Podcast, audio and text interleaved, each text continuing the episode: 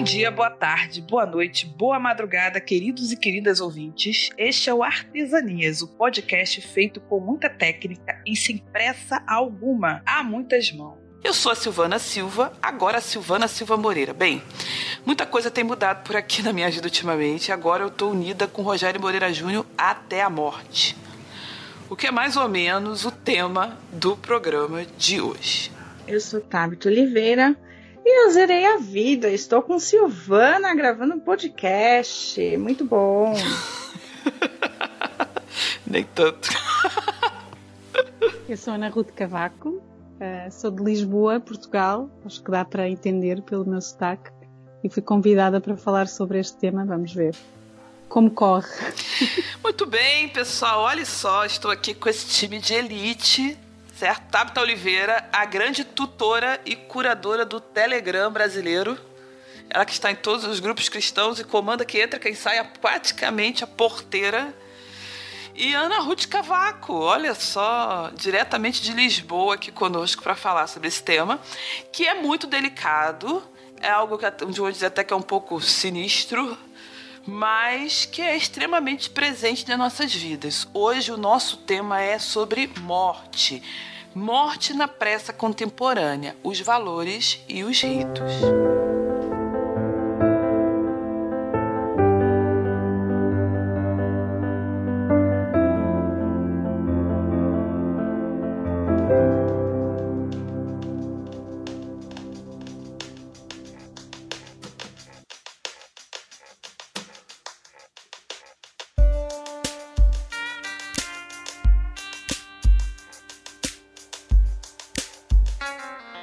Lá pelo final dos anos 90, eu era uma adolescente e vivia os belos tempos da contracultura cristã lá na Baixada Fluminense. O nosso líder de adolescentes quis organizar uma festa fantasia. Mas vocês sabem como é, festa fantasia era coisa mundana demais. Uh, Para resolver, a gente decidiu passar uma demão de tinta gospel e chamar de festa do personagem bíblico. E cada um de nós ia se vestir como algum personagem da Bíblia. Ia ter prêmios e tudo mais. Uh, naquele sábado à tarde, uma das fãs Quer dizer, uma das caracterizações chamou a atenção de longe. Um dos jovens, o Emanuel, trajava uma túnica preta, com capuz, foice, com cabo longo e punho, a face pálida, com os olhos encovados e a voz engrossada propositalmente. É isso aí, ele foi vestido de morte. No primeiro minuto, nós protestamos, afirmando que ele não havia cumprido as regras, mas o rapaz argumentou que, pelo contrário, a morte era a personagem mais presente na Bíblia e estava ali, de Gênesis ao Apocalipse. A gente aceitou e, claro, é, ele ganhou o prêmio de melhor personagem na categoria luxo. É, de fato, o criativo jovem estava certo. No texto bíblico, temos quase 400 citações somente da palavra morte, fora seus derivados.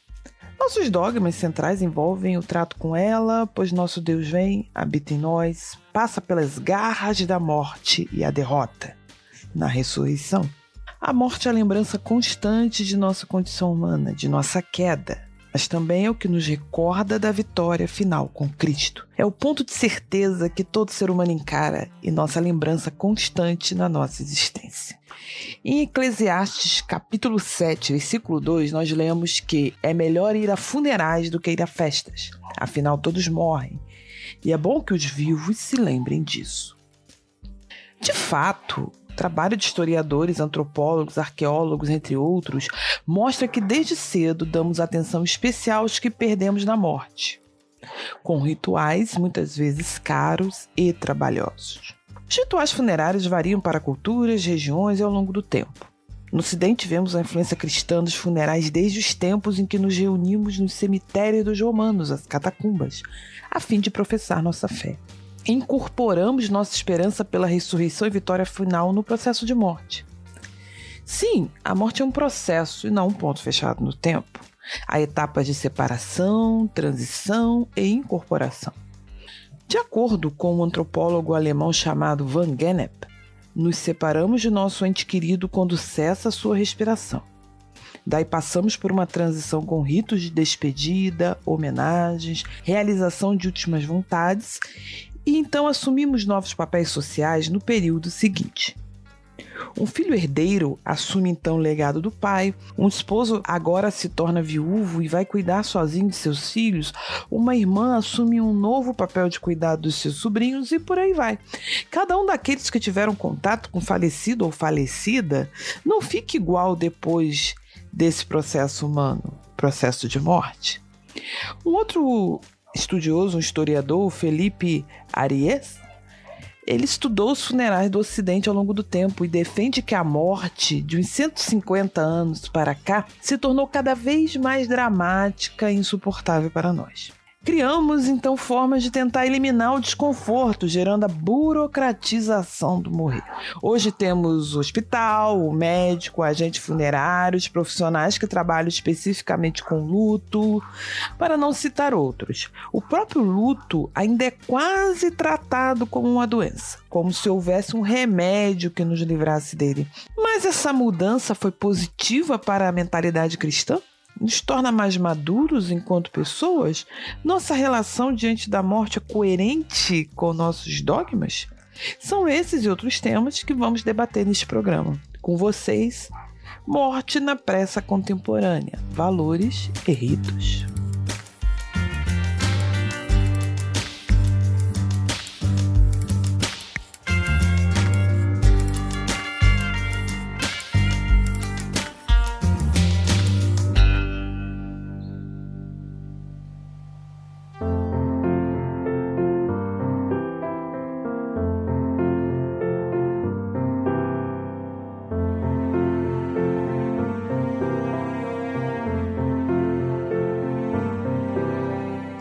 A Tabita Oliveira, que está aqui conosco na bancada deste programa, é enfermeira e vive com sua família na capital paulista. Nós vamos ouvir agora o seu relato em primeira pessoa do processo de falecimento de uma pessoa próxima. Eu já adianto para vocês que o relato dela é tão intenso para nós quanto espantoso para ela, Principalmente por causa da forma repentina como tudo foi acontecendo. Em agosto de 2019, mais precisamente no dia 4, eu perdi o meu pai, vítima de uma doença avassaladora, um câncer rompante, que o ceifou em, entre diagnóstico fechado e óbito, aquele fatídico dia de, do óbito, foram três semanas, basicamente três semanas. E foi um momento muito. Foi um momento. Eu nunca tinha passado tão, com alguém tão próximo, de elo sanguíneo mesmo, né? Eu perdi amigos. É, quando a minha filha perdeu a avó materna, eu era muito nova, já tem bastante tempo que ela faleceu. Eu, eu estava por perto, vi todo o processo, foi uma perda muito grande para mim também, mas a experiência de perder um ente querido com um laço tão próximo como um pai é, é, é, é ímpar, assim, né? Não, não tem. Eu participei efetivamente de todo o processo, desde as primeiras internações até o, a notícia. Meu pai faleceu de mão dada comigo, né? Então, como tudo aconteceu, né? Meu pai teve mal-estar e ele começou a ficar com mal-estar mais frequente. E um dia eu levei ao médico porque ele passou mal, eu estava andando com ele no supermercado, ele passou muito mal, não, não tinha outra alternativa a não ser levar no pronto-socorro. Após esse mal-estar inespecífico, Tabita leva seu pai ao pronto-socorro, onde são solicitados alguns exames, exames de rotina, Ocorrem depois novas idas ao pronto-socorro, novos exames solicitados, alterações encontradas nesses exames que vão gerando uma cascata de uma investigação clínica. É como um perigo à espreita que ainda não emergiu. Um pé mais inchado, alguma palidez, até que ela é encaminhada a um gastroenterologista que solicitou exames mais Depois que ele melhorou um pouco, devolveram ele para casa. Já, e meu pai já Daquele dia ele não andou mais, não deambulou mais. Mesmo você sendo profissional da área da, da saúde, como é que funciona quando você está do outro lado? Quando você é o familiar do paciente, né? E isso serve muito para humanizar o atendimento médico também, o atendimento é, do, do, do profissional de saúde, né? A essa altura, Tabita, que é a filha mais nova de cinco irmãos, já começa a ter alguma ajuda da família, com uma irmã vinda do Nordeste, cunhado, sobrinhos. mais a ajuda dos irmãos e todos começam a se debruçar mais sobre os cuidados ao seu pai e também à sua mãe, que tem 82 anos e necessita de alguma atenção mais específica também. Durante todo esse período, teve todo o movimento da família, né? A gente vai informando os irmãos, nós somos em cinco irmãos, eu sou a filha mais nova.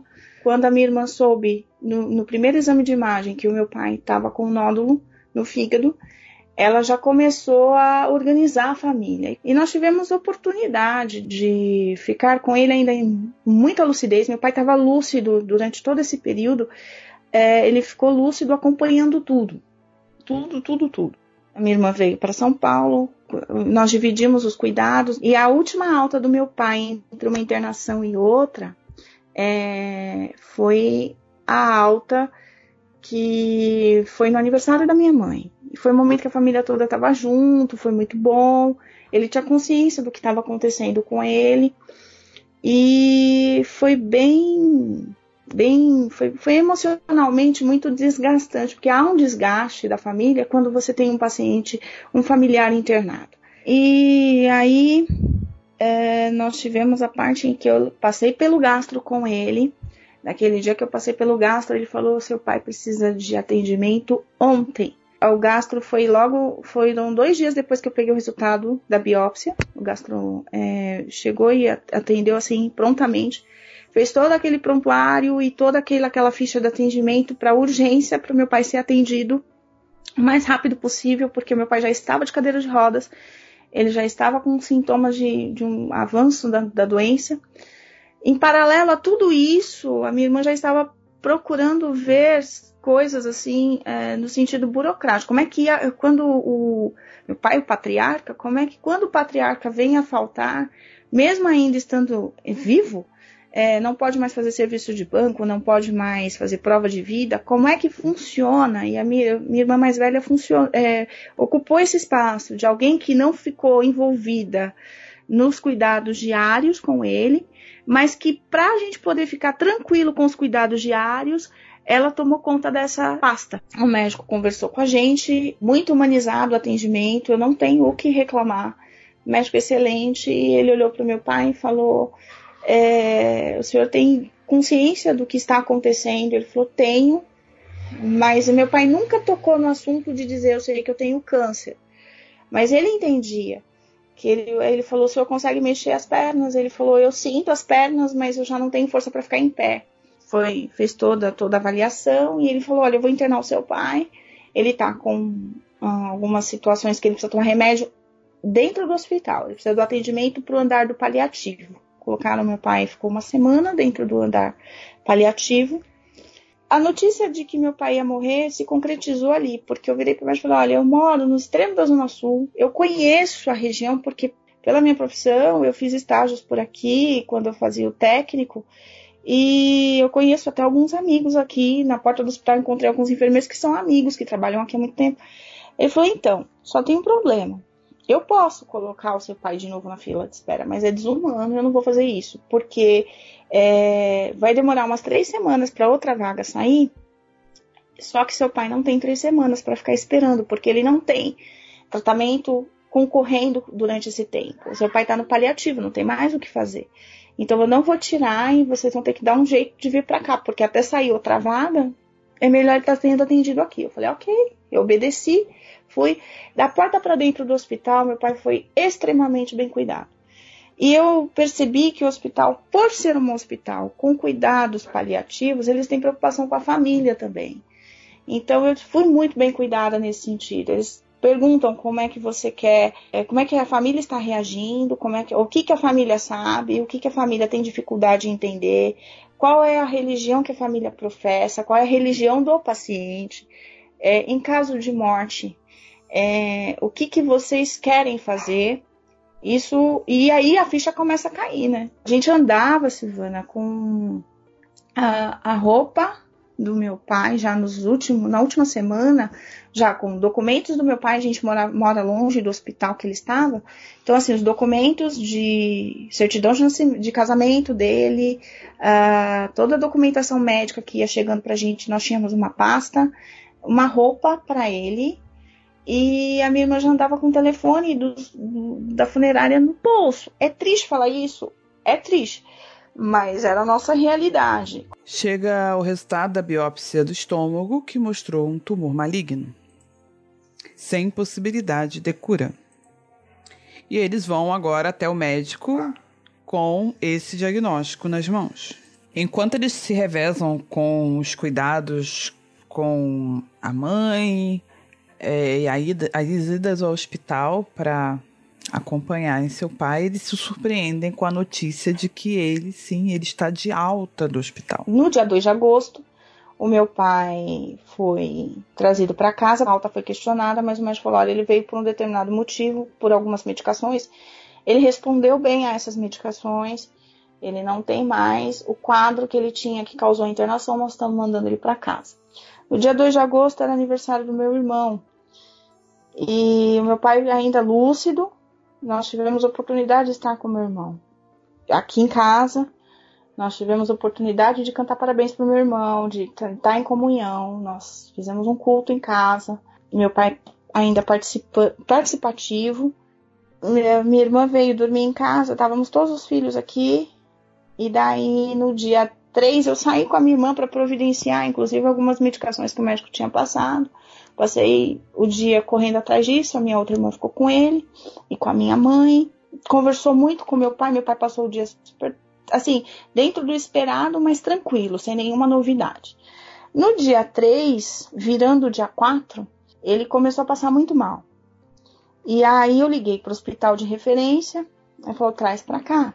E eu falei, olha, ele passou muito mal à noite, ele tá lúcido, conversando, aí começou a variar a memória dele por volta das 16 horas, são 18, a ambulância trouxe com muita rapidez.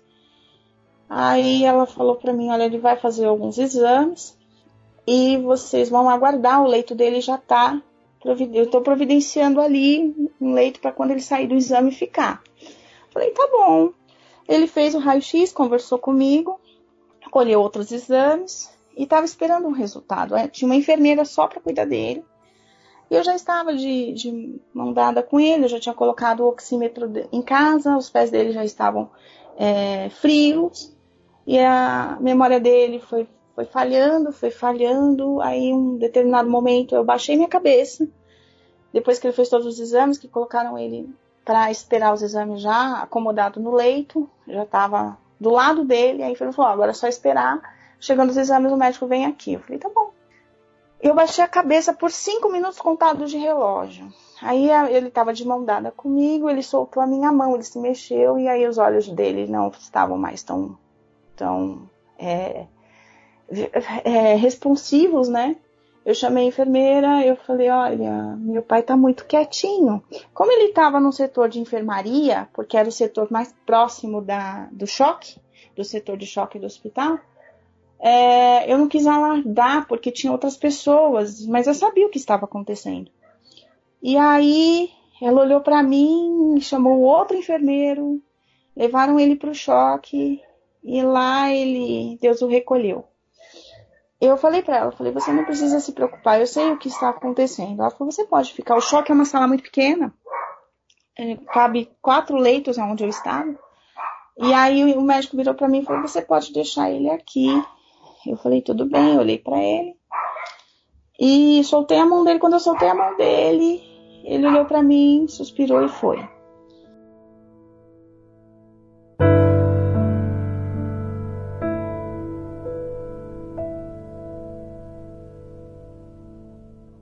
Por mais que nós sejamos alertados, informados, é possível estarmos preparados para uma perda?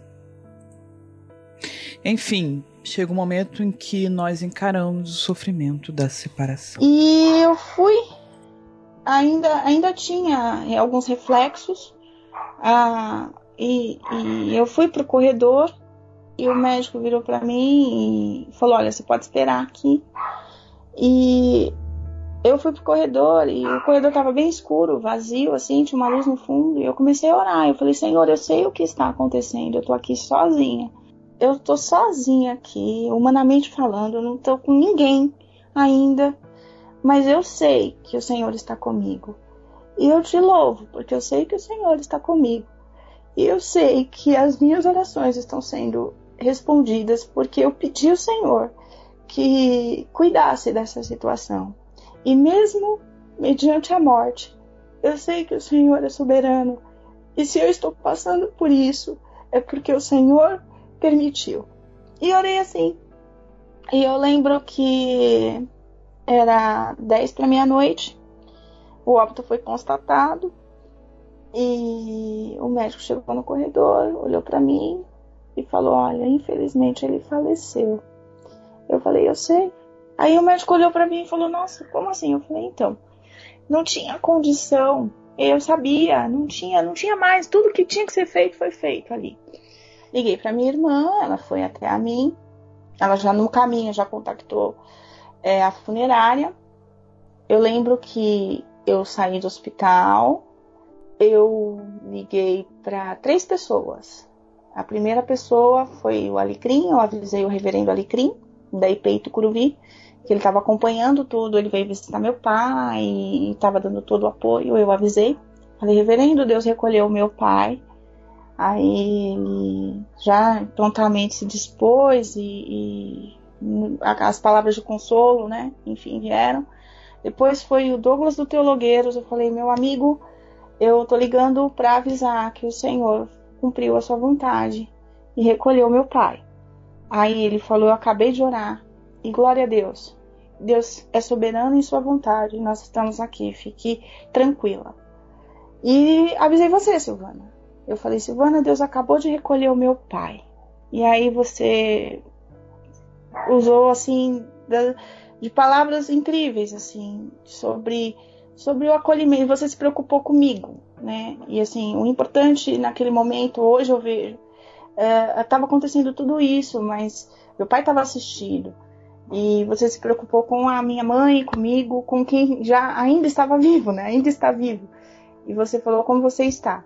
Eu falei, ainda não entendi o que aconteceu. Vem a parte burocrática. E ela te consome muito a parte burocrática. Meu pai faleceu 10 para meia-noite. 6 horas da manhã do dia 5 eu estava chegando na minha casa, porque foi quando terminou tudo. A parte de liberação de corpo e tal. E depois uh, chegamos em casa, demos a notícia à família, conversamos com a minha mãe, avisei a minha filha, avisei meus irmãos. Uh, a notícia foi correndo, né? Enfim. E falando do cerimonial em si, pensando muito na, na, nossa, no nosso desgaste, pensando na vontade do meu pai. Ele queria ser cremado, ele foi cremado. Ele não queria um velório, porque nos últimos dias ele falava assim: a sua mãe não vai aguentar ficar muito tempo num velório. E não faça velório. Eu nunca gostei e acho que só uma cerimônia breve é suficiente. E assim a gente fez. Nós escolhemos uma cerimônia breve não queríamos música, ele não queria música. Então, a minha filha leu uma poesia que ele lia para ela quando ela começou a estudar e se alfabetizar. E foi uma cerimônia de uma hora e meia. Nós nos despedimos dele. O, ele, a, a, o fato de não jogar terra em cima, eu, eu particularmente hoje vejo com bons olhos, porque é, como funciona? corpo foi liberado, era mais ou menos duas horas da tarde, e a última cerimônia foi às quatro. E como a gente não queria velório, nós não pegamos a sala de velório, foi direto para a capela. A capela tem como uma cripta com um elevador.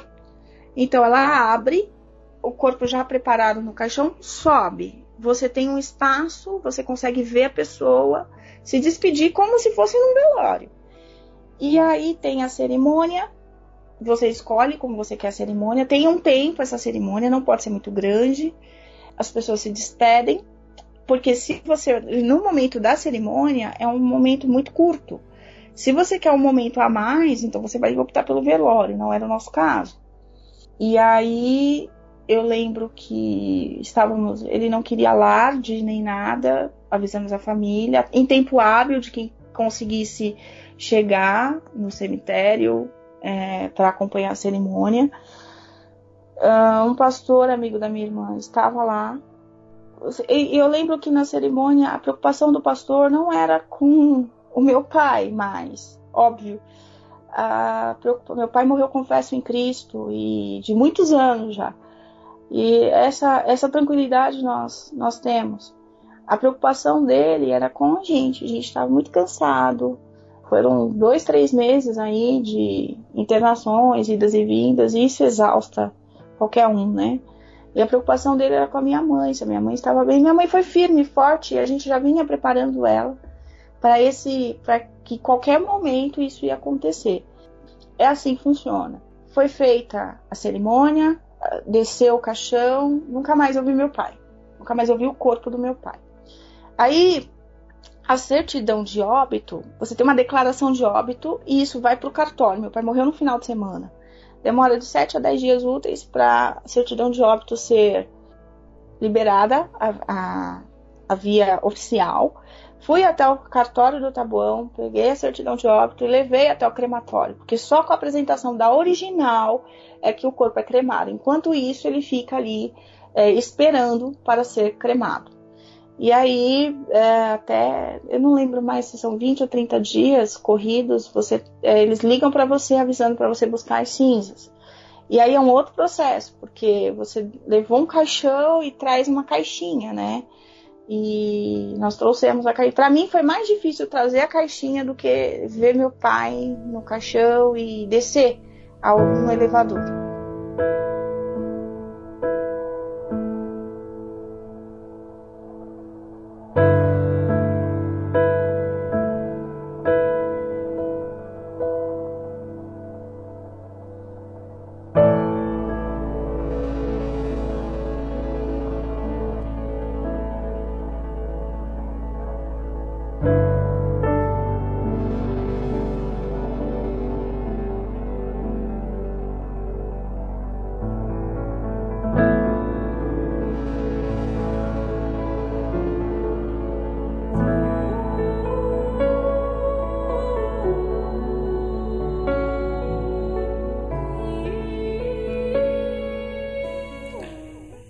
Ok, estou aqui ouvindo.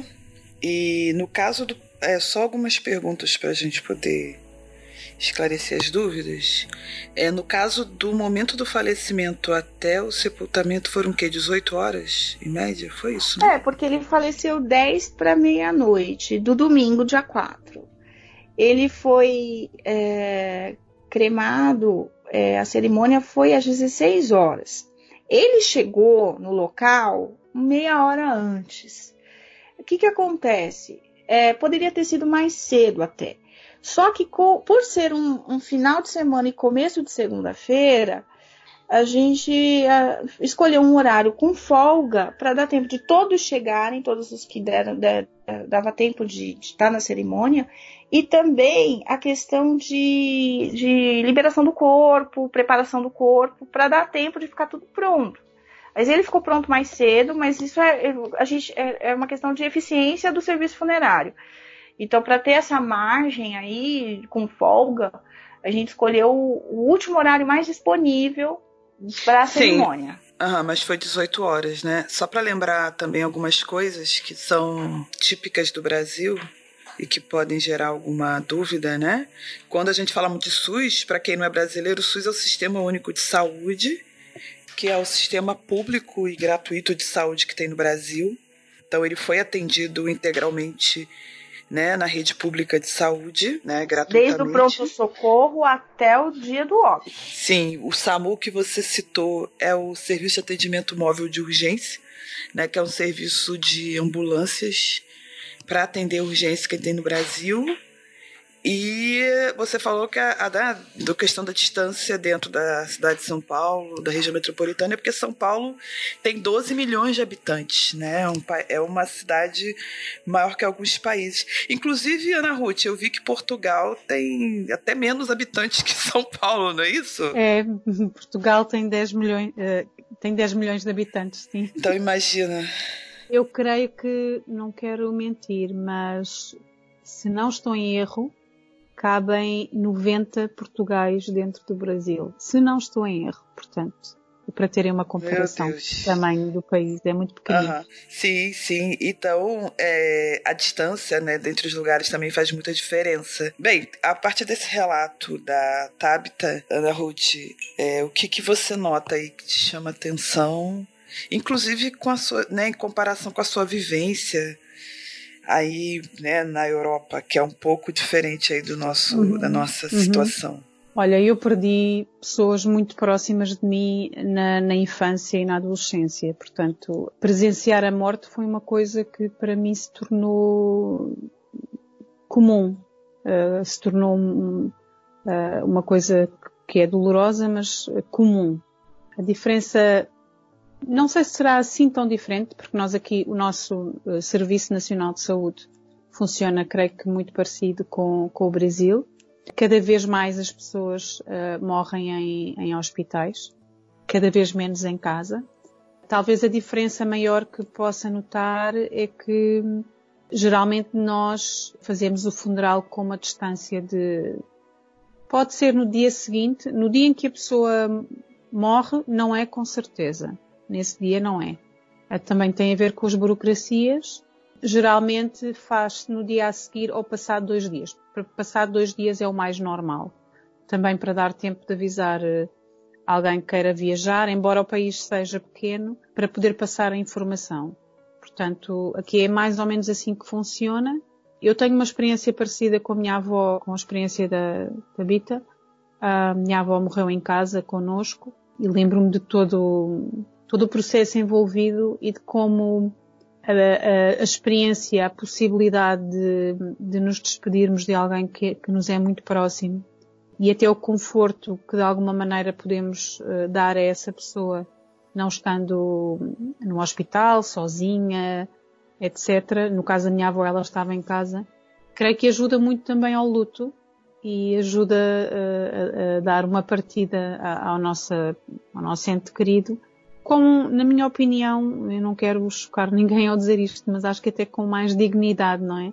Porque muitas das vezes acaba por ser uma morte muito solitária uh, por causa do internamento, às vezes das doses que são dadas até de, de, medicação para as dores, que também tiram alguma oxigenação, não é? E que, que a pessoa fica num estado nem sempre muito consciente.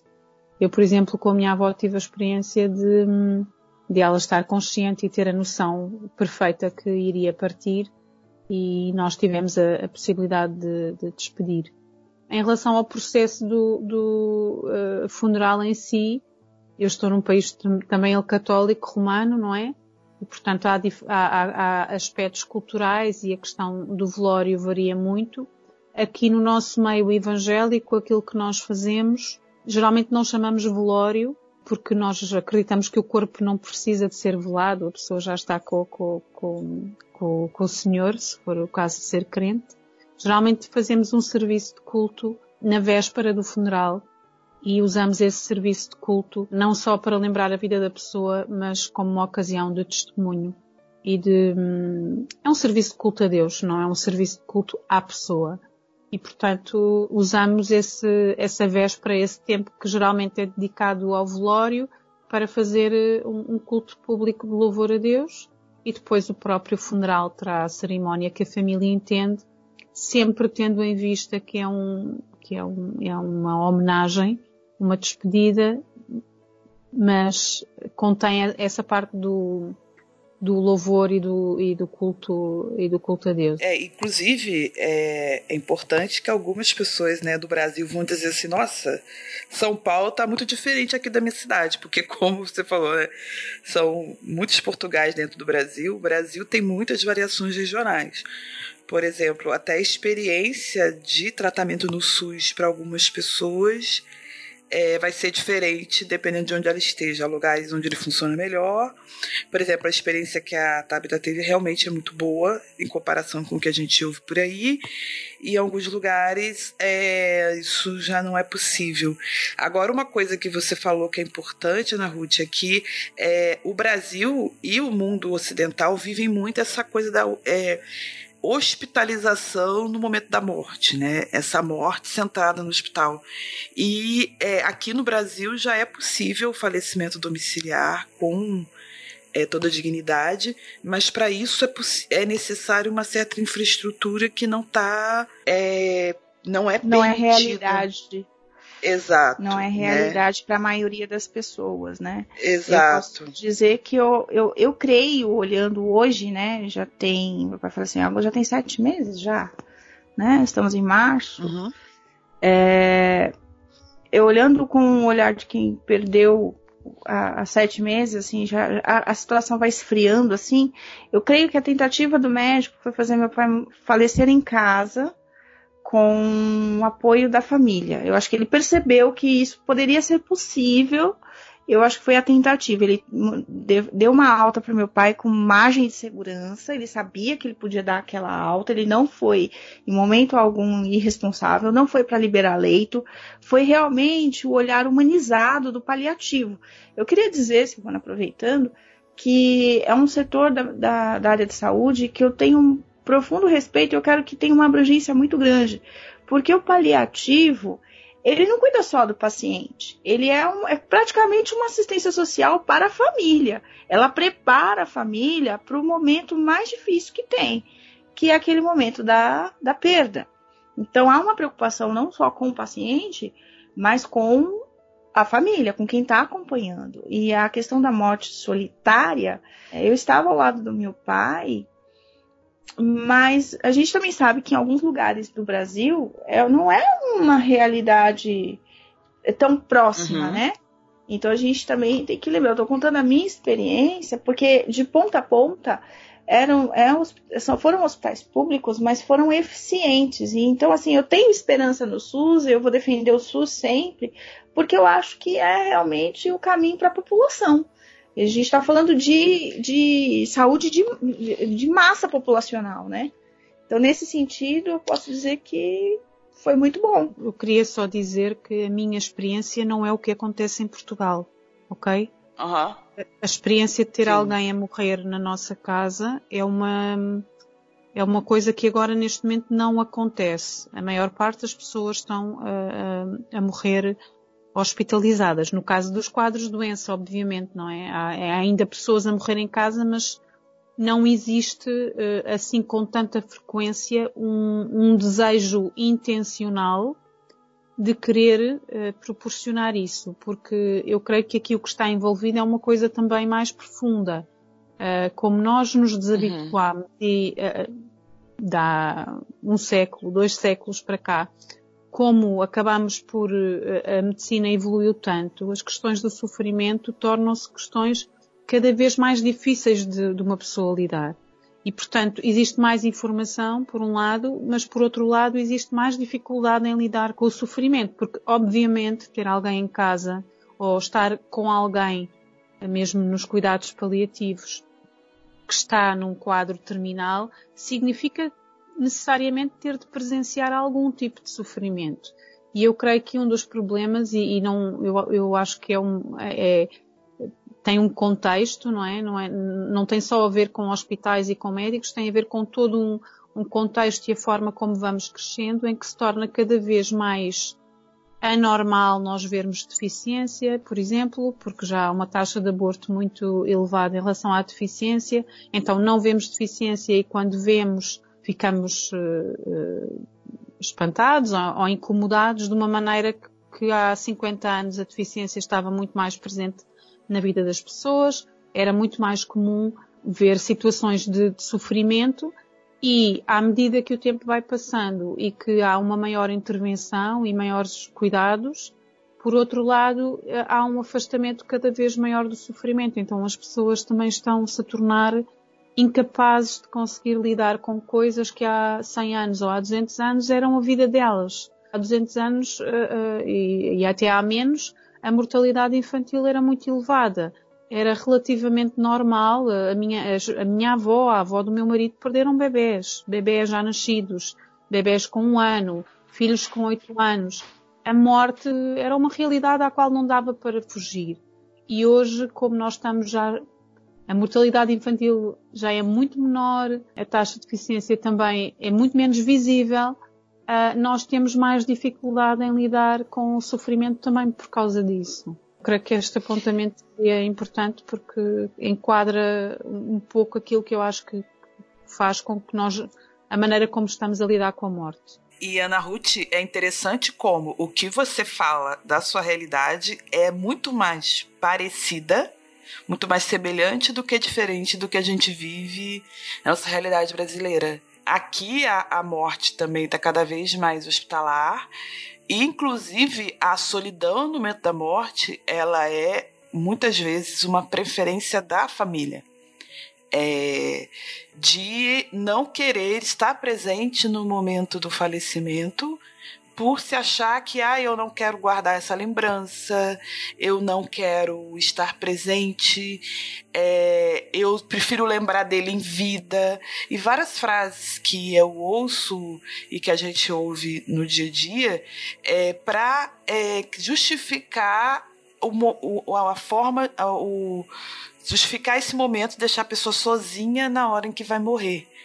É, sendo que é um momento em que a pessoa poderia estar ali, né? Como a Tabitha mostrou no exemplo dela, segurando na mão, né? Mostrando que sim, ela continua sendo ali amada naquele momento. Claro que é, isso não quer dizer que ele, essa pessoa não é amada, mas são reações que às vezes a sociedade vai colocando na nossa mentalidade é, e a gente vai absorvendo sem às vezes uma reflexão né, sobre o porquê disso. O meu pai, eu, o pastor sempre fala, né? O pastor que estava comigo na ocasião, eu compartilhando com ele, ele falou: olha, Jesus sabia a hora que ele ia partir, assim, ele já, ele, ele, ele já estava depois da ceia, ele já entendia que os dias, os, o momento dele estava chegando, né?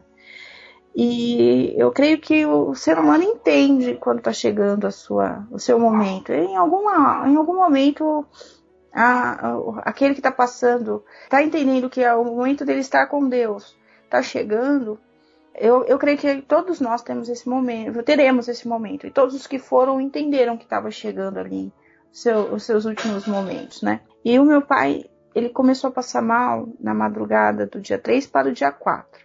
Quando foi uhum. no domingo de manhã, ele virou para mim, para minha irmã, e falou: "Por favor, me leva para o hospital. Eu não quero falecer em casa, porque eu não quero que a sua mãe veja, porque a minha despedida está chegando." Ele sentiu isso. E ele falou com todas as letras, ele falou: me leva para o hospital. E aí, quando a gente percebeu que ele mesmo, a situação foi se agravando, e ele mesmo, é, o mal-estar foi aumentando, e ele mesmo foi pedindo, nós respeitamos até o, o tudo que ele pediu. E ele olhava para mim, e eu sou canhota, né? E ele falava assim: o meu braço direito é canhoto. E aí, das três irmãs, porque o meu irmão, ele, ele percebeu que a situação ia ficar muito delicada e que a gente ia precisar dele, ele falou: Olha, eu vim, eu vou para minha cidade, que ele estava residindo em Pato Branco, eu vou para minha cidade pegar as minhas coisas e volto, porque ele ficou uma semana comigo aqui, ele viu que a situação ia se agravar e a minha mãe ia precisar dele também. Era mais uma pessoa ajudar, né? Aí ele falou: Olha, eu vou pegar o primeiro ônibus de manhã cedo e assim, eu pego as minhas coisas, entrego a chave da casa e volto para cá, assim, no mesmo dia. falei: Tá bom. É, no meu tempo dele estar na cerimônia do meu pai. E eu vivi isso. Ele falou: Olha, eu, eu não sei se eu saberia lidar. Ele falou para mim. Mas eu tô aqui. Ele tá, tá morando com a gente agora, né? E ele foi ele que cortou o cabelo do meu pai antes do meu pai internar é, pela última vez. Fez a barba do meu pai. Foi ele que cuidou do meu pai. E aí ele falou: Olha, eu sei que a situação tá ficando difícil. Eu tô vendo que tá caminhando para algo muito, muito é, triste eu vou para lá, vou, vou entregar a chave da casa e volto. Nesse meio tempo, meu pai faleceu. Hoje, conversando com ele, ele fala: meu pai era aeroviário, né? E ele era aeroviário aposentado. E ele viajava muito. E aí, o meu irmão diz assim: eu tenho a sensação de que o pai está viajando. Para ele, trouxe um conforto emocional. Mas é, entre as três irmãs que estavam aqui, as três mulheres, meu irmão mais velho também não pôde estar na cerimônia do meu pai. O meu, os meus sobrinhos também não puderam estar, porque é, tinham compromissos. Eu tinha gente da família viajando para fora do país, não podia estar aqui em tempo hábil. É, algumas pessoas escolheram, outras não puderam, porque as, as circunstâncias não permitiram. Mas quem não, não, não esteve, esteve antes, em vida, veio antes em vida fizemos cultos, é, veio, veio visitar no hospital e tal. Eu, eu vejo essas duas situações. Eu, eu, eu nunca vou esquecer quando eu reconheci o meu pai. Eu sabia, porque quando ele estava no choque, que ele já tinha sido avaliado e o óbito tinha sido constatado, eu fui até o, o, choque, eu pedi pro médico, falei, posso dar uma olhada? Ele falou, pode, pode entrar. Eu tava muito calma, muito tranquila. Eu tava tranquila, eu não sei, é, é Deus na vida da gente, porque é um momento muito duro. E eu olhei, eu falei, tá com o Senhor. E aí eu fui fazer as, ligar para minha irmã e fazer aquela parte toda de ir para funerária e voltar. Quando eu fui pro para reconhecer o meu pai, eu olhei para minha irmã mais velha, ela olhou para mim, eu falei, eu vou. Ela falou, não, eu vou. Eu falei, não, eu vou. Eu, ela não teria condição de, de, de olhar para ele, porque ela tinha uma. Eu sempre fui muito apegada ao meu pai, mas ela tinha um, um apego e um, um, era muito era muito uma relação muito peculiar. E a minha irmã do meio também. Então eu enfrentei. Eu acho que é, não enfrentei, não acho que tem. Foi a graça de Deus, porque dói muito. E essa essa figura dele no necrotério, eu tenho em mente ainda, eu falo, Senhor, como o seu poder se aperfeiçoa na minha fraqueza, porque, ô oh, dureza que é. E eu tenho certeza que, uh, o, que eu, o que eu vejo é que as famílias precisam conversar sobre isso e se organizarem. Aquele que não tem condição de estar naquele momento, não esteja. Porque é um momento que não dá tempo de escorregar você vai ter, em vez de um, uma situação, você vai ter duas. E às vezes alguém pode passar mal e tal. Se você não tem condição de estar no hospital, não esteja.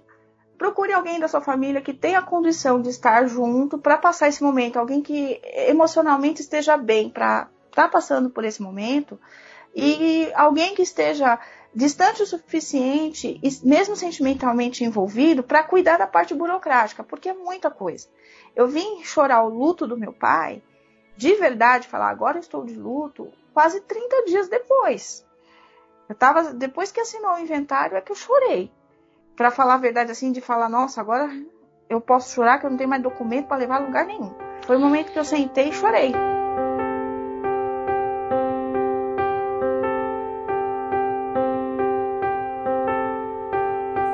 Então, isso, isso também tem muito a ver, o, o Tabita, com a questão de que nós, enquanto sociedade, como a Ana Ruth comentou, né, nós temos um afastamento do processo de morte um afastamento natural devido à evolução da sociedade.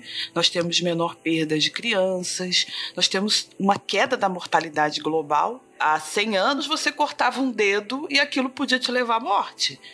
É, hoje em dia, você faz isso, você até às vezes negligencia, acha uma coisa até muito simples, nem dá os cuidados adequados, porque é muito difícil você morrer por conta de um corte no dedo. Com esse afastamento do processo de morte, quando ele ocorre, talvez a gente não tenha mais a mesma forma de processar do que é no passado. Realmente, quando eu atendo pessoas, eu percebo que era muito comum entre os mais velhos dizerem, né? Ah, eu tive tantos filhos, mas desses tantos morreram.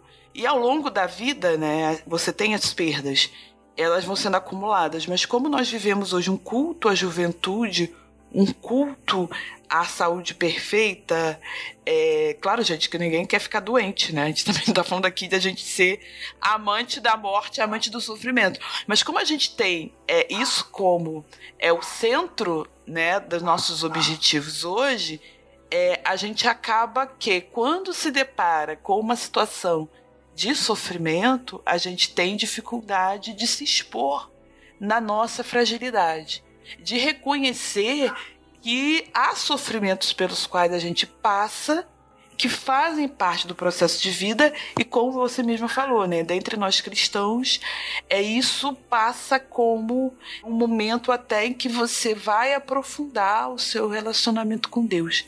É só para lembrar, né, que a nossa relação, conforme foi comentado na abertura, a nossa relação com o processo de morte enquanto cristãos, ela é muito forte, né? Nós tínhamos dentro das igrejas católicas, os, as igrejas protestantes nunca tiveram esse costume, que eu saiba, Mas as igrejas católicas sepultavam os seus membros dentro das próprias igrejas, né? Se você for na nave de uma igreja católica do século XVIII até o século XIX, você vai ter vários sepulcros, né? Várias tumbas, não só tumba de gente célebre, tumba de membros da comunidade dentro da nave da igreja. E nós, né, como cristãos primitivos, nos reuníamos nas catacumbas, até porque era um lugar onde não rolava tanta perturbação para a gente poder fazer o nosso culto. E isso mudou, né? A gente tem hoje um afastamento muito grande. É, aqui no Brasil, Ana Ruth, nós tínhamos até pouco tempo atrás um costume muito grande de fazer, a gente chama de que de velório, né? O serviço funerário dentro das igrejas protestantes. A minha avó materna. Não, desculpa, gente, minha avó materna tá viva. Desculpa, avó Dinéia, a senhora tá viva. A minha avó paterna, a avó Dila, ela foi velada, né? Ela passou pelo. ficou na igreja é, por muitas horas. Foi um, um tempo assim, até é, no decorrer da noite. Ela chegou à tarde naquele lugar e ela foi sepultada no final da manhã seguinte.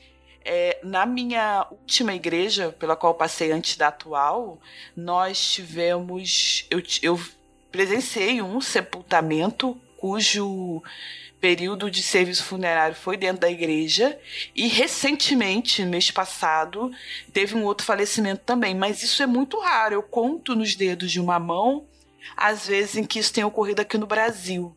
Eu não sei como as coisas estão por aí nesse sentido. Se é um, era um costume, não tem sido mais. O costume do velório continua a acontecer no caso de, das pessoas que são católicas. Uh, continua a acontecer uh, o velar o corpo e aquelas horas todas e isso é completamente normal. No meio evangélico, como disse, o normal é informar que o corpo vai chegar à igreja na véspera Imagina, se o, uh -uh. se o funeral, se o funeral for na quarta-feira de manhã, a informação que é passada é que o corpo chega à igreja a partir de uma determinada hora e que, imagina, chega às quatro horas da tarde e por volta das oito da noite a família faz então um serviço de culto às vezes pode não ser um culto oficial, pode ser só um período em que cantam uhum. os hinos e os cânticos preferidos de, de, da pessoa que faleceu, etc. Não existe aquela ideia de velar o corpo. Muitas vezes a, igreja organiza essa chegada do corpo e o culto e às vezes pode até nem estar alguma, uh, algumas pessoas da família não estarem ou a viúva que é uma pessoa que está mais fragilizada, por exemplo, e que vai só ao funeral. Uhum isso acontece, mas a nossa visão enquanto evangélicos cá em Portugal, porque é diferente realmente do, do que a Igreja Católica faz, a nossa visão é que como existe essa perspectiva cultural do velório, nós usamos uh, uma coisa parecida para atrair pessoas uhum. que não, não são crentes e que vão, vão, de certa maneira, dar as condolências à família e aproveitar esse momento para também dar algum testemunho. Portanto, geralmente as pessoas que fazem, fazem, as igrejas que fazem têm uma intenção que vai além só de, da questão do luto. É aproveitar que é mais um, uma oportunidade da igreja mostrar a sua posição até em relação à esperança que tem da morte, etc. Eu tenho para mim que a função do velório ela se perdeu em, no sentido de constatação real de morte. Velava-se antes mais assim, para ter certeza de que morreu mesmo, né? Usando assim um palavreado popular. A gente tem todo o serviço de verificação de óbito e todo um protocolo dentro do hospital para se detectar realmente a morte, a ausência mesmo de vida, falando em, em miúdos, né? É, eu queria deixar claro também que a minha família, os meus, assim, eu estou falando da experiência pessoal, em tempo algum nós somos contra a cerimônia de velório. Ok, se tem uma família que, que optou por fazer um velório uma noite inteira e que tem condição emocional de passar por isso. A nossa preocupação era o nosso desgaste, a vontade do meu pai de não fazer, porque ele pensava na minha mãe. E ele falou isso claramente pra gente. Também a questão assim, nossa mesmo, né? Nós não vimos necessidade de uma cerimônia uma noite inteira para ainda no outro dia é, fazer a cerimônia de cremação. Era para é, nós é, foi, foi, foi eficiente para nós. Eu acho que a família tem que uhum. a, parte a família tem que discutir o que é eficiente e observar o comportamento daqueles é, intimamente ligados a esse sentimento se conseguem passar por uma noite inteira no velório, porque às vezes nós, eu, meu pai não precisou ir para o IML. Mas existem casos de pessoas que ainda vão para o serviço de verificação e depois são liberadas. A gente tem que lembrar que uh, casos de grandes óbito coletivo, né? Aquele, aquele acidente que tem óbitos em, em, em grande escala, por exemplo, acidente de avião, acidente de carro é, mortes acidentais que levam mais de duas ou três pessoas, como foi o, o acidente da Chape, por exemplo, tem todo o tempo de resgate da, daquele time Chapecoense que foi um acidente aéreo, então a gente tem que levar em consideração as circunstâncias, né? E, e agir de acordo com as circunstâncias. É importante, só para situar quem não se lembra, né, quem não soube, nós tivemos, é, nós tivemos aqui no Brasil algumas tragédias que levaram, né, ceifaram muitas vidas em conjunto. É, a que a Tabita citou foi o, aquele desastre aéreo que ocorreu com um time de futebol, acho que foi em 2017, e esse time da Chapecoense, que era aqui do interior do estado de Santa Catarina, morreu na Bolívia e teve, tivemos alguns sobreviventes. Então nós tínhamos em paralelo que cuidar dos cinco, das cinco pessoas que sobreviveram e tivemos depois falecimento de algumas delas. E nós ainda tivemos que cuidar né, do recolhimento dos corpos, translado para o Brasil, né, o, o, funeral foi coletivo, é, todas essas questões. E, e, realmente, nesse caso, o processo é mais demorado. É, agora, uma coisa interessante que a Ana Ruth pontuou é isso do rito funerário como momento de meditação sobre esse estado, né, que nós temos de finitude, de que a morte é uma certeza na nossa vida e que pode ser um ponto de partida para uma reflexão é, daquele que ainda não conhece a Cristo. Aqui no Brasil, no passado, quando eu era criança, se tinha muito essa ideia do, do rito é, funerário como essa chance, essa oportunidade. Então as igrejas se mobilizavam, tudo mais. A gente até usava a expressão, minha avó ainda usa muito, né? Ah, a igreja foi em peso pro, pro sepultamento, que é, que é essa coisa da presença forte da igreja. Mas ultimamente, por conta dessa nossa cultura evangélica que tem sido muito forte aqui na nossa, principalmente na região sudeste e sul, eu percebo que a gente, ao invés da gente ter essa coisa cada vez mais forte, a gente meio que foi incorporando alguns costumes que não eram nossos. E como você falou, Tabita, no seu relato você fala muito pouco da igreja local, né, na presença dela. É, a outra coisa que a gente pode é, lembrar desse caso aí que você falou sobre a função do período de velório. E aí eu me lembrei de um caso familiar. Uma das minhas bisavós, ela tinha catalepsia, que é uma condição clínica em que a pessoa fica imóvel, parece que ela está comatosa e muitas vezes isso simula morte. Isso nos anos 20, anos 10. é, imagina quando você não tinha nem eletrocardiograma disseminado por aí, essa pessoa parecia morta. Então era comum que houvesse aquele velório no domicílio aquele tempo de rito funerário, enquanto até você esperava a chegada de um boticário, de um farmacêutico, de um médico para poder ver se tinha morrido. E muitas vezes a pessoa usava só espelhinho para ver se tinha vapor d'água na respiração. E aí ele era obrigado a falar assim: olha, vamos esperar mais 24 horas. E a família ficava ali no entorno esperando. E a minha mãe conta, e a minha avó, que o relato é de que sim, umas duas vezes ela enganou a turma. Que na terceira viram que ela tinha falecido.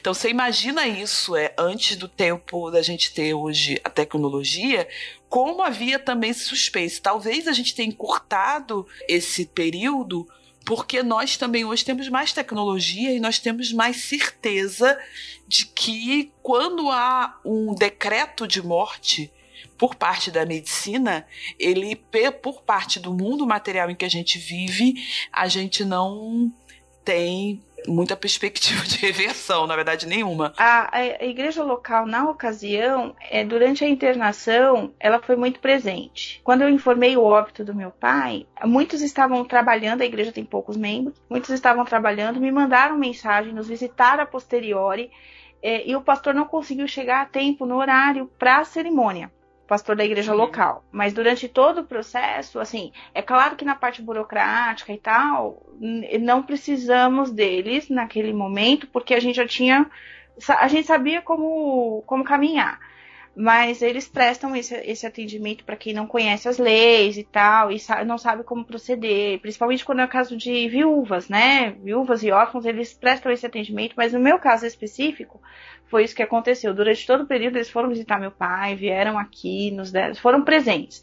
Mas no dia do, do, do ocorrido em si, era dia útil, quase ninguém vieram depois, né? A gente recebeu o atendimento depois. Um ponto interessante, Tabita, porque assim, antigamente, digo assim, há 10 anos, há 15 anos atrás, aqui no Brasil, era comum o patrão te dispensar porque você precisava ir a um sepultamento se respeitava isso, né? Olha, tive um falecimento, não precisava ser seu irmão, sua mãe, seu pai. Olha, faleceu um amigo eu preciso ir nessa despedida.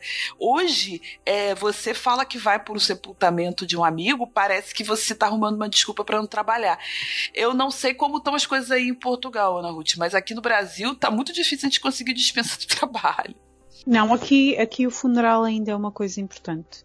É normal um amigo ou alguém que nós conhecemos falecer e a pessoa pode ir ao funeral e traz um papel, uma justificação e tem direito a esse período do funeral e o tempo da deslocação de voltar ao emprego. Se o funeral for de manhã, vai a seguir trabalhar.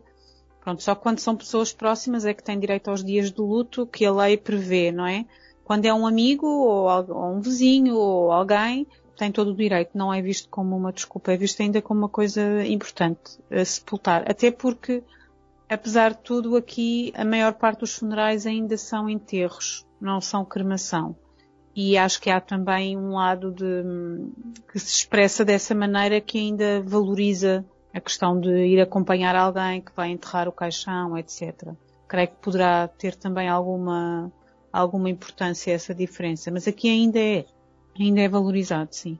Que bom. Interessante. Aqui no Brasil, a, a, cremação ainda não é a maior parte dos sepultamentos, mas os números da indústria da cremação são exorbitantes. Assim, a gente tem um aumento da casa dos 25 a 30% por ano no número de cremações e a projeção é de que ela supere os sepultamentos é, em poucos anos. Em, até porque hoje em dia é mais barato, dependendo da cidade onde você está, fazer a cremação do que o sepultamento. Isso tem sido um ponto de virada, né? Fora que, assim, tem, tem sido feito também muito assim, que a cremação é mais conveniente, que você não precisa depois ficar tomando conta do local, porque aqui no Brasil, depois de uns anos, você ou exuma o corpo e isso é pago, ou você mantém como jazido perpétuo. Então, tudo isso tem sido usado como implicação.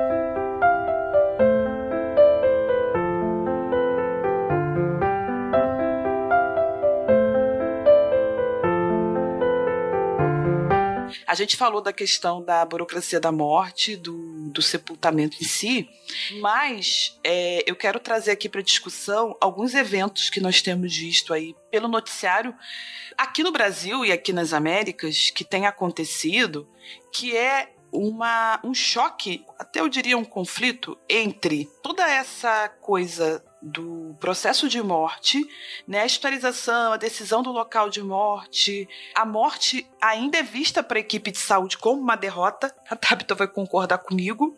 Há muitos médicos que ficam extremamente estressados até com a morte de alguém muito idoso por uma doença. É, essa ideia que ela contou aí do cuidado paliativo e do médico, né, é muito mais consciente da situação, não é muito frequente. E ao mesmo tempo a gente tem uma, uma teologia triunfalista que está muito presente no nosso cotidiano eclesiástico. Inclusive, eu vou comentar alguns eventos recentes que podem ser do conhecimento da maioria dos nossos ouvintes, que mostra um pouco essa, esse choque que existe, né? Esse conflito que existe entre nossas convicções em relação à vida pós-morte, a nossa eternidade com Cristo e a realidade da morte aqui no cotidiano. Eu vou comentar rapidamente três notícias. A primeira notícia ocorreu em 2016 foi aqui no Rio de Janeiro, Ana Ruth. É, acho que não chegou em Portugal, então eu vou comentar rapidamente. É a história de um rapaz, é, o nome dele era Renan, eu vou colocar todos os links da notícia nessa postagem. Um rapaz de 18 anos que havia acabado de, de comemorar o aniversário e ele sofreu um acidente automobilístico e ele foi internado no hospital e evoluiu com morte cerebral pouco tempo depois. Durante quase uma semana, vou falar uns 4, 5 dias, a família não aceitou o diagnóstico de morte cerebral é, a família dele era cristã evangélica, não aceitou o diagnóstico, fez vigília na porta do, do, do hospital, fez um movimento pela ressurreição do rapaz, pela reversão do diagnóstico. Os médicos, em geral, que são muito mais é, ríspidos com relação a isso, entendem como fanatismo e tudo mais, foram até muito gentis e deram tempo para a família poder aceitar, e só depois de alguns dias é que a família aceitou que o processo de finalização ali fosse prosseguido, é, fosse né, seguido ali. E isso foi muito comentado durante vários dias, as redes sociais, a imprensa ficaram noticiando isso. Foi no Rio de Janeiro. Um outro caso aí que aconteceu é, no mesmo ano e que foi muito comentado foi de um outro rapaz é um jovem nesse, na verdade, tinha 17 anos. Ele é filho de uma cantora é, protestante, uma cantora evangélica muito conhecida aqui no Brasil, chamada Istla. É, o nome dele era Mateus, e ele sofreu uma doença grave, teve uma meningite e faleceu é, depois de vários dias de internação. E a, a notícia foi o oposto, porque a mãe dele, a cantora, e o, o, pai, né, os pais, eles inicialmente né, oraram muito pelo milagre, o rapaz foi muito visitado, mas ela teve uma visão de conformidade. Isso foi notícia na mídia, porque ela estava muito aceitando muito a morte e as pessoas talvez esperassem um desespero, alguma reação mais intempestiva, e ela, na verdade, foi serena é, com a morte desse jovem. Eu lembro que ela postou um texto a respeito eu lembro que ela usou um, um versículo dizendo: Preciosa é aos olhos do Senhor a morte dos seus santos. Sim, e, e, e engraçado que a notícia era: olha, ela está serena. É, está serena. É, não, ela não fez nenhum desespero, ela não fez vigília, ela não fez ela não contestou o diagnóstico do, o, o, o, diagnóstico do óbito, como assim, a atestação do óbito, e ela foi muito tranquila. E o terceiro caso que eu quero trazer é mais recente, ele é de 2019, na verdade ele vai completar três meses, ele ocorreu nos meados de dezembro, que é um caso que ocorreu nos Estados Unidos, em que uma menina de dois anos, chamada Olive que é filha de pastores numa igreja no sul dos Estados Unidos, faleceu de forma repentina e durante cerca de uma semana a igreja não parou de fazer uma vigília e decretar o milagre da ressurreição dessa criança. Inclusive, o corpo foi para o serviço de verificação de óbitos da cidade, o IML já tinha, né, tudo, os trâmites estavam encerrados, a criança tinha sido necropsiada e estava rolando uma corrente na internet, vigília e culto, e muita gente na internet incentivando e começou-se um debate sobre é, se a gente que estava, né, a gente que estava olhando aquilo que o estranhas estava sendo negligente com relação à fé e ao milagre, e a gente que estava ali junto apoiando e compartilhando a, a hashtag Wake Up Live, estava, na verdade, sendo imaturo com relação à fé. É, então, eu trouxe esses três casos que têm as suas peculiaridades, mas tem como um tema da morte. Que lições nós podemos extrair desses casos e como tem sido, o, o que, que, tem acontecido na nossa realidade enquanto cristãos protestantes? Por que, que nós temos cada vez mais visto no nosso meio é, posturas de negação em relação à morte, é, posturas até um pouco estranhas é, em relação a. Já que nós, como cristãos, somos o povo que crê mais do que ninguém numa vida eterna, né? A gente tem é, o, aquela frase de Paulo, né? Viver é Cristo e morrer é lucro. E a gente parece que esqueceu o lucro da morte. Eu creio que o que acontece tem precisamente o primeiro lado, a primeira parte que tu falaste, tem a ver com o acesso aos cuidados de saúde e como nós, de certa maneira, não sei se vocês usam esta palavra, sanitizamos a morte, não é? A morte tornou-se uma coisa menos presente, é uma coisa mais hospitalar, habituámos-nos a, a não conviver com ela, ao mesmo tempo, como a mortalidade é inferior, nós prolongamos mais a vida. As pessoas ficam ligadas a máquinas e depois entramos em questões éticas e morais difíceis de resolver há circunstâncias em que a família tem que decidir o que fazer consoante a opinião médica e aí é uma área que vocês dominam melhor. Mas eu creio que pelo facto da vida poder ser prolongada de uma maneira que até há muito pouco tempo não era, nós vemos-nos em circunstâncias em que alguns, eu creio que é, tende a ser mais a maioria, não quero generalizar, mas do, do contacto que eu tenho mais próximo, em que nós achamos mais aceitável prolongar a vida de uma maneira artificial do que aceitar que o momento da partida chegou. E eu creio que essa é, é, é, a maior dificuldade dos tempos modernos, porque antigamente, como a pessoa se encontrava no leito da morte em casa, era absolutamente normal a família vir-se despedir e aceitar que o momento estava a chegar. Inclusive, nem as crianças eram privadas desse momento. Era uma coisa absolutamente normal assistir aos momentos finais. Hoje, como não temos essa convivência tão próxima, acabamos por uh, querer prolongar a todo custo, pois um pouco sem querer, essa maneira de viver, essa maneira, esse acesso a cuidados bons de saúde, torna-se, de certa maneira, uma forma de nós acharmos que controlamos a vida. E então, como temos acesso a isso, pois vemos esses casos mais radicais, em que uh, as pessoas começam a perder um pouco a noção da soberania de Deus e, e da esperança que há uh, após a morte e só veem o sofrimento, só veem a dor, só veem o desespero de perderem aquele ente querido e querem a todo custo recuperar.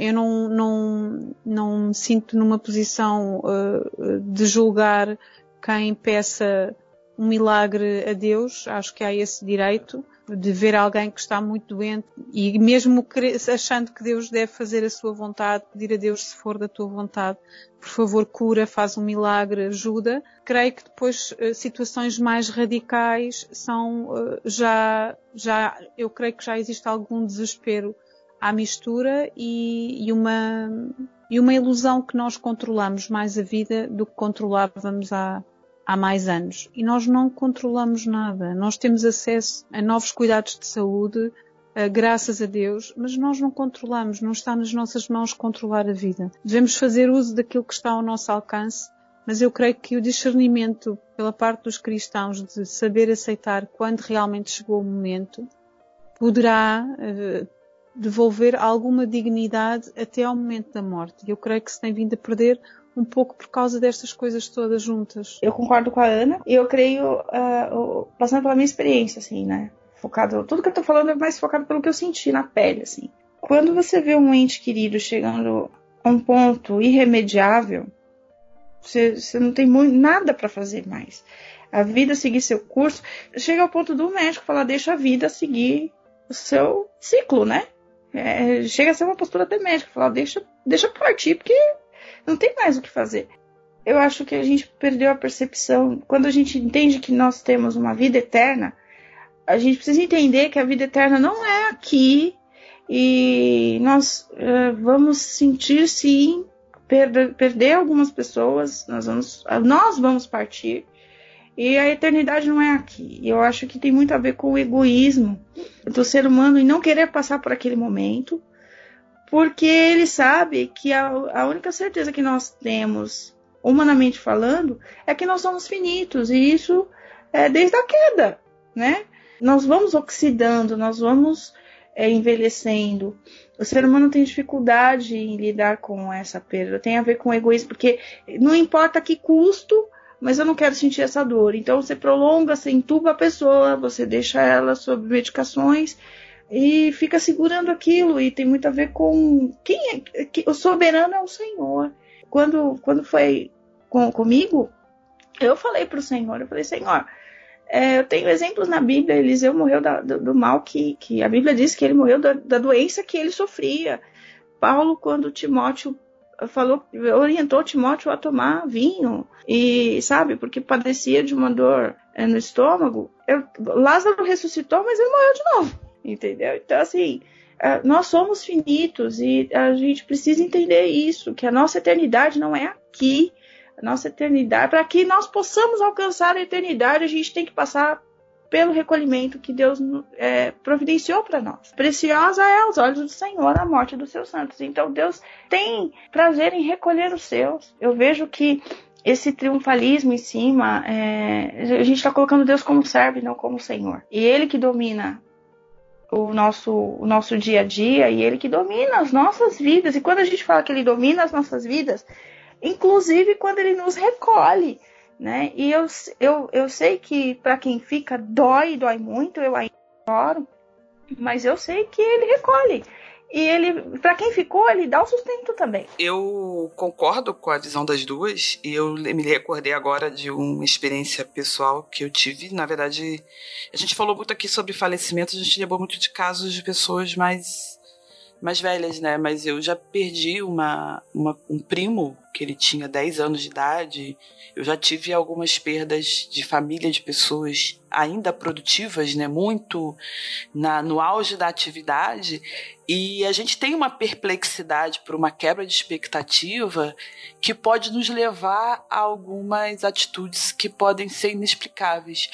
E realmente, como disse Ana Ruth, eu, eu acho que a gente tem que ter uma postura muito respeitar muito o momento da pessoa, porque a, a, quebra, né, a morte hoje é uma quebra de expectativa na nossa existência, e isso pode ser muito traumático para alguns. Então a gente tem que ter essa postura até respeitosa em relação a algumas atitudes que a gente considera teologicamente erradas, mas olha, um pastor que eu tive o pastor Wesley Blackman lá da Igreja Batista de Caraí diz assim: a oração de Ezequias é uma oração teologicamente incorreta e Deus deu a ele mais 15 anos.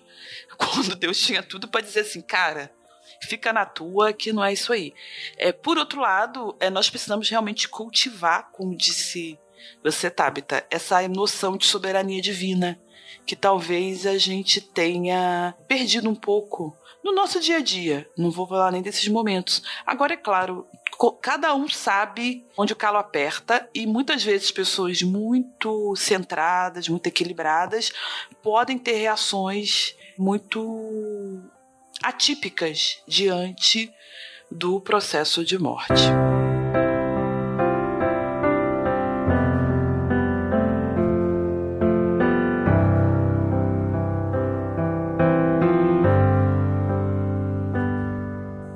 Pensando nisso que a gente comentou sobre a morte, né, nesse como um processo, a morte não é só o ato ali de morrer, tem esse lance tudo do da chegada do momento da morte, do funeral, o processo de recolocação social das pessoas envolvidas.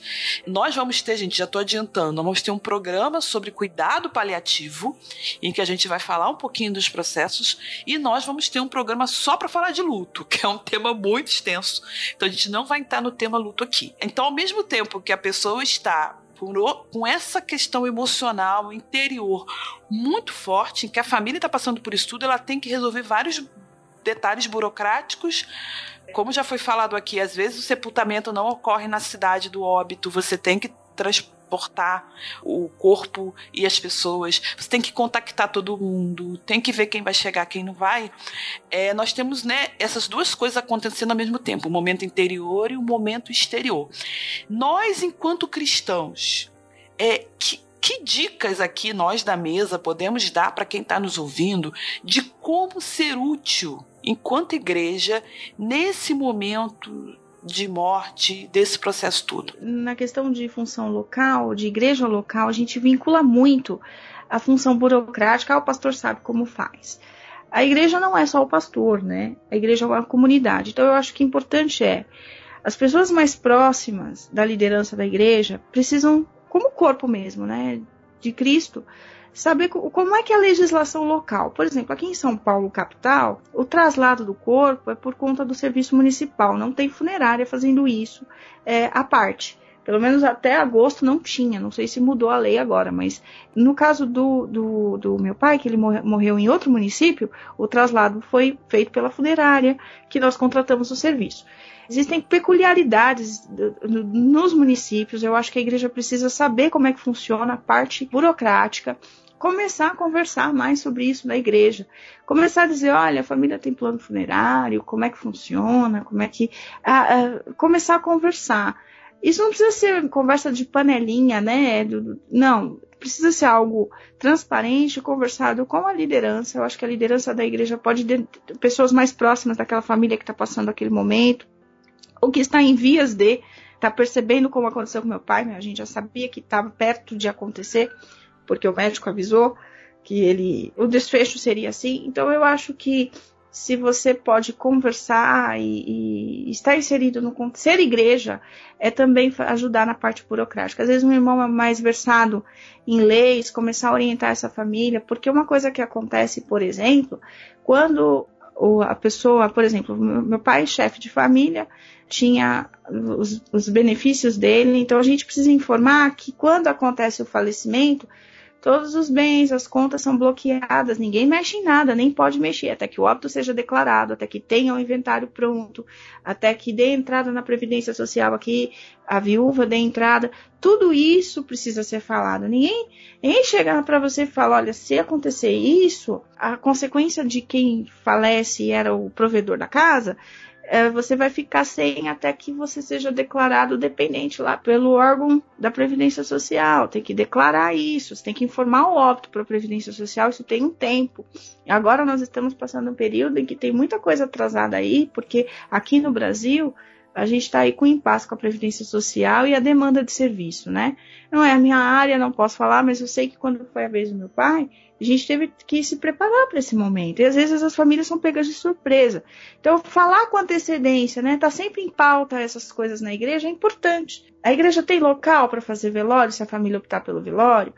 Local de velório, às vezes, é, é pra, praticamente entra, tem custos. Tem traslado para todo mundo quando for acontecer. Tem como se organizar para todo mundo ir. A família quer velório.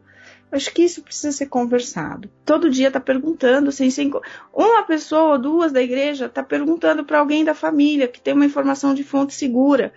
Porque às vezes muitas pessoas, eu lembro que quando foi com, comigo, uma pessoa da igreja ficava em contato comigo querendo saber notícias. Porque se um irmão aí tem, a igreja tem 500 membros, todo mundo se conhece. Aí é, atrapalha a rotina da família que está passando pelo processo hospitalar, que está com paciente em estado grave. É bom ter esse bom senso de estar tá perguntando e depois, né, dar um tempo para a família, depois que voltou do, do, da cerimônia, do velório, do sepultamento, coloca um irmão à disposição que tá, aquela semana ele está mais disponível, pergunta quem pode estar tá, depois de 24 horas, dá uma ligadinha, saber se está todo mundo bem, se está precisando de alguma coisa. Eu acho isso importante. Aconteceu comigo, foi bom. Vejo que isso é importante. E é falar, a gente fala muito que Jesus veio para nos dar vida e vida em abundância, mas é a nossa vida biológica, falando assim, humanamente, ela é finita. E a gente também tem que falar de luto, falar de morte e falar que a burocracia ocupa um tempo muito grande. O luto só é vivido quando a gente consegue passar por essas etapas e a ausência fica latente, porque ocupa tempo, a mente fica ocupada. Então eu acho que era bom conversar, ver se tem filhos menores, se essa família perdeu um chefe, provedor, e se tem filhos menores, se todo mundo levou o atestado de óbito lá certinho, se tá tudo em ordem, se precisa ir na escola daquela criança que perdeu o pai e precisa conversar lá na coordenação pedagógica porque ela se ausentou, ter esse, esse, esse comportamento, né, de e não ficar questionando muita coisa, ficar perguntando como é que foi, sofreu muito, morreu Júlio Aberto, não morreu. Essas questões são secundárias. E prestar atenção nesse momento pós-sepultamento. Não colocar todo mundo em cima, evitar ficar visitando o tempo todo, porque eu vou ser bem sincera, Silvana. Quando meu pai faleceu, eu tava um caco. Assim, humanamente, eu cheguei 8 horas da noite, eu tomei um banho, eu deitei. No outro dia cedo, eu fui resolver coisas. Porque é, tem, nós temos prazos para cumprir, né?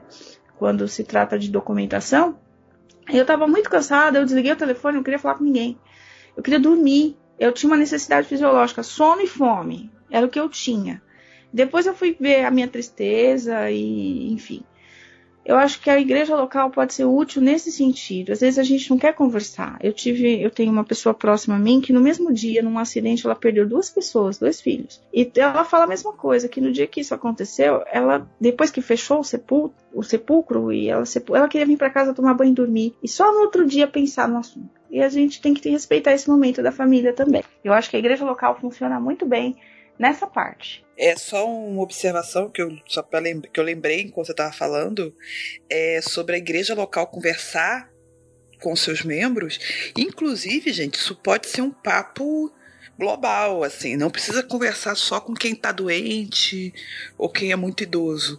Os jovens também precisam ter planos para funeral, é, principalmente, né, é, as pessoas que estão em idade produtiva, os pais de família é, precisam ter um plano, assim, do, em caso de uma eventualidade, quem vai assumir o que vai ser feito. É, e eu acho que a igreja local é um local de, é um, edu, pode educar nesse sentido. Tabita falou mais de, das questões de, do, do, próprio momento do, do funeral. creio que a igreja, através do, dos seus ofícios e da diaconia e das pessoas que estão na linha da frente do serviço e na atenção aos outros, podem ter o cuidado de fornecer e facilitar alguma logística no pós. Ou seja, hum, eu creio que hum, depois varia muito da cultura e, da, e do estado da família há famílias e há nos Estados Unidos, na América do Norte, é muito comum as próprias famílias a seguir ao funeral fazerem refeições em conjunto e verem fotografias e, portanto, depende muito do estado emocional e da cultura. A maneira de viver o luto é uma varia muito. Uh, eu já tive experiências de, de pessoas próximas e, e a maneira de, da família viver ser uma maneira de estarem em conjunto, a rever fotografias, etc. Também pode ser o caso, como a Tabita, de serem pessoas que naquele momento não têm vontade de conversar, querem descansar, estão muito cansadas porque o processo até, até à morte em si foi muito cansativo. Às vezes o caso de doenças assim que, que, são muito galopantes, são muito violentas. Creio que temos de ter isso em consideração. Mas a igreja pode ser uma, em primeiro lugar, eu acho que uma rede de oração tem que funcionar sempre, permanentemente e nestes casos em específico. E há pessoas mais dedicadas a essa à intercessão que devem estar alerta para isso. E, e, depois em termos de logística, por exemplo, aquilo que nós tentamos fazer aqui, eh, seja na morte, seja no nascimento também, será fazer chegar às famílias os cuidados essenciais que nem sempre têm a disponibilidade para fazer refeições, cuidado da casa, oferecer a, a possibilidade de, de, de, alguém poder ajudar com alguma coisa. Imagina se é uma viúva que fica em casa dos filhos naquele período porque não está em condições de certificar que pode ajudar alguma coisa na, na casa dela na sua ausência, certificar que não, a nível financeiro até as burocracias estarem tratadas, a Igreja certificar-se que nada vai faltar a essa família e, portanto, eu creio que que nessa fase acho que às vezes é muito fácil ajudar no momento ou querer ajudar no momento de doença e quando morre, mas eu creio que há um acompanhamento emocional e logístico que deve ser feito depois com as devidas cautelas e sensibilidades da família. Mas eu creio que a ninguém prejudica fazer chegar uma refeição e entregar só a refeição, não é ir para a casa da pessoa, fazer chegar uma refeição, a fazer chegar uma ajuda, um postal, uh, alguma coisa. Todos gostamos também de, ser, de saber que temos pessoas disponíveis para nos ajudar, não é? E creio que a Igreja deve ter essa sensibilidade, em especial as pessoas que estão nomeadas para essa tarefa, que são pessoas a quem foi reconhecido o dom de identificar esses casos e de serviço. E, portanto, creio que organizar e essa mensagem ser transmitida à Igreja, que a informação é esta, eh, não deve toda a gente estar a ligar ou a telefonar ou a enviar SMS e respeitar a vontade da família, mas mobilizar no sentido de, de facilitar. É, uma coisa que você comentou aí, Ana Ruth, é que realmente, né, é a famílias e famílias. E talvez o, o, o cerne disso tudo seja essa sensibilidade da igreja com relação às famílias que elas estão assistindo. Estar disponível, mostrar para essa família que a igreja é um local para onde ela pode acorrer, né, é, é, recorrer caso necessário, mas ao mesmo tempo ter essa sensibilidade. É, já teve gente realmente próxima que faleceu que eu lembro que a gente saiu do sepultamento e foi para casa da pessoa. É, e tava ali com a pessoa e ela não queria ficar sozinha. E tem gente realmente que fala: olha, eu quero ficar, deitar, dormir e amanhã eu dou notícias. Então tem essa sensibilidade, acho que isso é uma marca. Agora, o que você falou, Ana Ruth, sobre diaconia, eu acho também que isso é uma coisa que tem faltado muito nas igrejas por aqui. Até o cargo, né, a função diaconal, que quando era criança tinha essa designação, hoje em dia se perdeu um pouco. Talvez isso faça muita diferença, né? A diaconia, porque a palavra diaconia é serviço e é, servo é estar disponível, pronto para servir no que for necessário. Apoio logístico, apoio emocional, tudo isso faz diferença, uhum. né? É mesmo isso. Nós na nossa na nossa igreja reconhecemos diáconos e diaconisas e no nosso caso, geralmente as pessoas que são chamadas a esse serviço são pessoas que na sua, no seu comportamento de vida já estão a exercer de maneira natural a quem lhes é reconhecido o dom e de uma forma geral são reconhecidos casais. Portanto, o marido e a mulher são ambos diáconos. Existe uma sensibilidade feminina diferente da masculina e eles quando trabalham em conjunto quando é identificado que o casal tem realmente esse dom, é chamado ao serviço e no nosso, na nossa experiência tem funcionado mesmo muito bem. Temos eh, neste momento quatro casais. Que legal. E qual o tamanho aí da congregação, Ana Ruth? Para a realidade de Portugal é grande, para a realidade do Brasil é pequena. uh, Nós, nós somos cerca de 130, hum, 140 mais ou menos. Estamos a abrir uma nova igreja fora de Lisboa, que neste momento tem cerca de 30 pessoas, mas a nossa uhum. congregação principal somos, ao domingo, no máximo somos 150, que para a realidade portuguesa, a, a igreja média uh, tem cerca de 60 pessoas, mais ou menos. Portanto, está bastante acima do, do normal. É, nós temos, assim, nós temos os Brasis, né? Não o Brasil como uma coisa fechada. Por exemplo, aqui onde eu tô, que é a região metropolitana de Florianópolis, esse é um tamanho médio, assim médio. A minha, a minha congregação tem mais ou menos esse tamanho aí. Você vai para Rio de Janeiro, região sudeste de São Paulo, você vai encontrar comunidades muito maiores. Mas se você for para o interior do país, você tem muitas comunidades com 40 pessoas, 50 pessoas, até menores. Isso não é raro, é bem frequente. Então é bem diverso, mas interessante.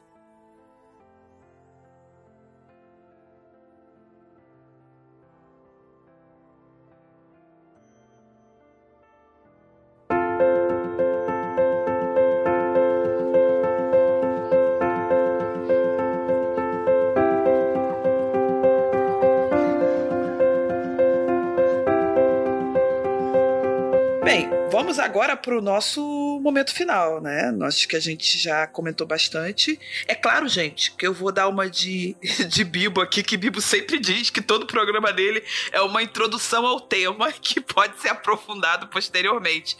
É, Claro que se a gente for, for, pegar esse tema, a gente pode aí destrinchar 10 episódios, porque tem muita coisa pra gente falar.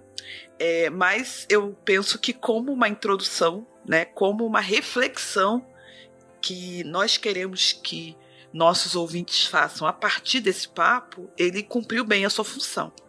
E agora nós vamos às indicações, sugestões e recados finais dos participantes. Né? Eu quero deixar a minha indicação, é, que é um filme. E essa indicação, gente, por acaso tem a ver com o tema. As convidadas podem indicar algo que tenha a ver ou que não tenha, tá bom? É algo que você ache relevante para nossa comunidade de ouvintes. Então, como indicação, eu quero deixar um filme que se chama Vitória e Ábido, O Confidente da Rainha. É um filme que é quase um.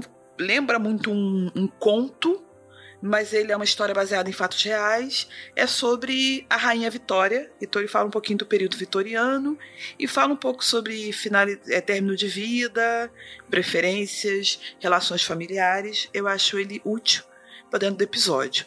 E eu quero sugerir a todos, é claro, que estejam nos seguindo nas nossas redes sociais, que estão linkadas aqui no episódio. As nossas convidadas, caso queiram, também podem deixar as suas redes sociais linkadas aqui, né, os meios de contato. E agora eu vou deixar a palavra aí com a Ana Ruth Cavaco para falar aí a sua sugestão, a sua indicação para nós. Eu creio que abordei um pouco uh, anteriormente, mas gostava de deixar o desafio de poder ler um, um, pequeno texto que fiz, que está online, que é sobre se as crianças devem ir ou não a funerais. Eu falei sobre este tema porque há uns anos, por diversas situações de funerais que nós tivemos de ir e por causa de os meus filhos irem sempre connosco, essa questão foi-me colocada por vários pais e na altura escrevi um, um texto sobre isso. Ainda através do meu, do meu Instagram, creio que é fácil depois chegar ao blog e ler esse, esse texto. É só pesquisar. A, a, o título do texto é As crianças devem ir em funerais com ponto de interrogação. E deixar assim a, a provocação para pensarem sobre esse assunto. Excelente, amei. Já anotei aqui e eu vou linkar aqui no episódio, Ana Ruth. Perfeito. Tabita, sua vez. Eu queria deixar duas dicas. Uma rapidinha, que é o filme Viva, a Vida é uma Festa. Nós estamos falando de luto e de cultura.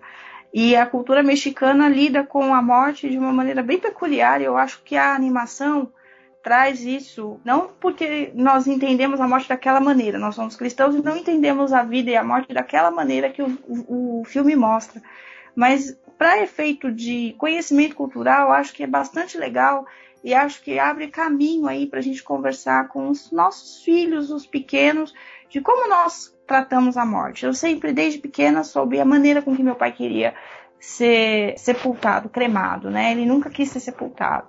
Eu sempre soube, porque isso sempre, ele sempre fez questão, dentro da sabedoria dele, de dizer a maneira com que ele queria o final da vida dele, né?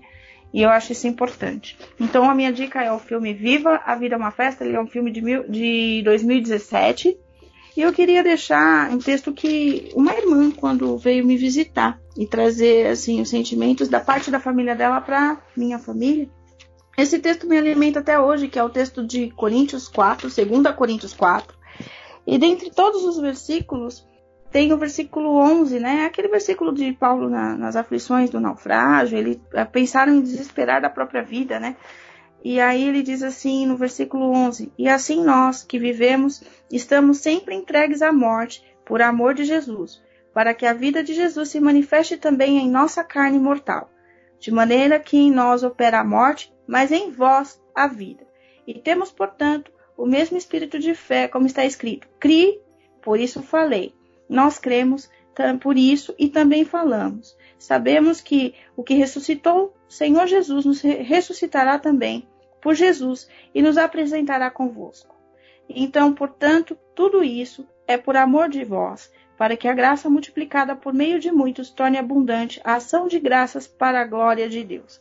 Então, que a gente lembre que falar de morte também é falar de vida, de uma vida eterna, e que o período de luto, ele, ele, o momento pior passa, o momento burocrático passa, a saudade fica, mas nós temos a esperança de uma ressurreição e de uma eternidade com Cristo. Bem, pessoal, esse foi mais um Artesanias, um podcast feito a muitas mãos, e as mãos da Tabita e as mãos da Ana Ruth estão aqui conosco agora aqui compondo também mais este programa.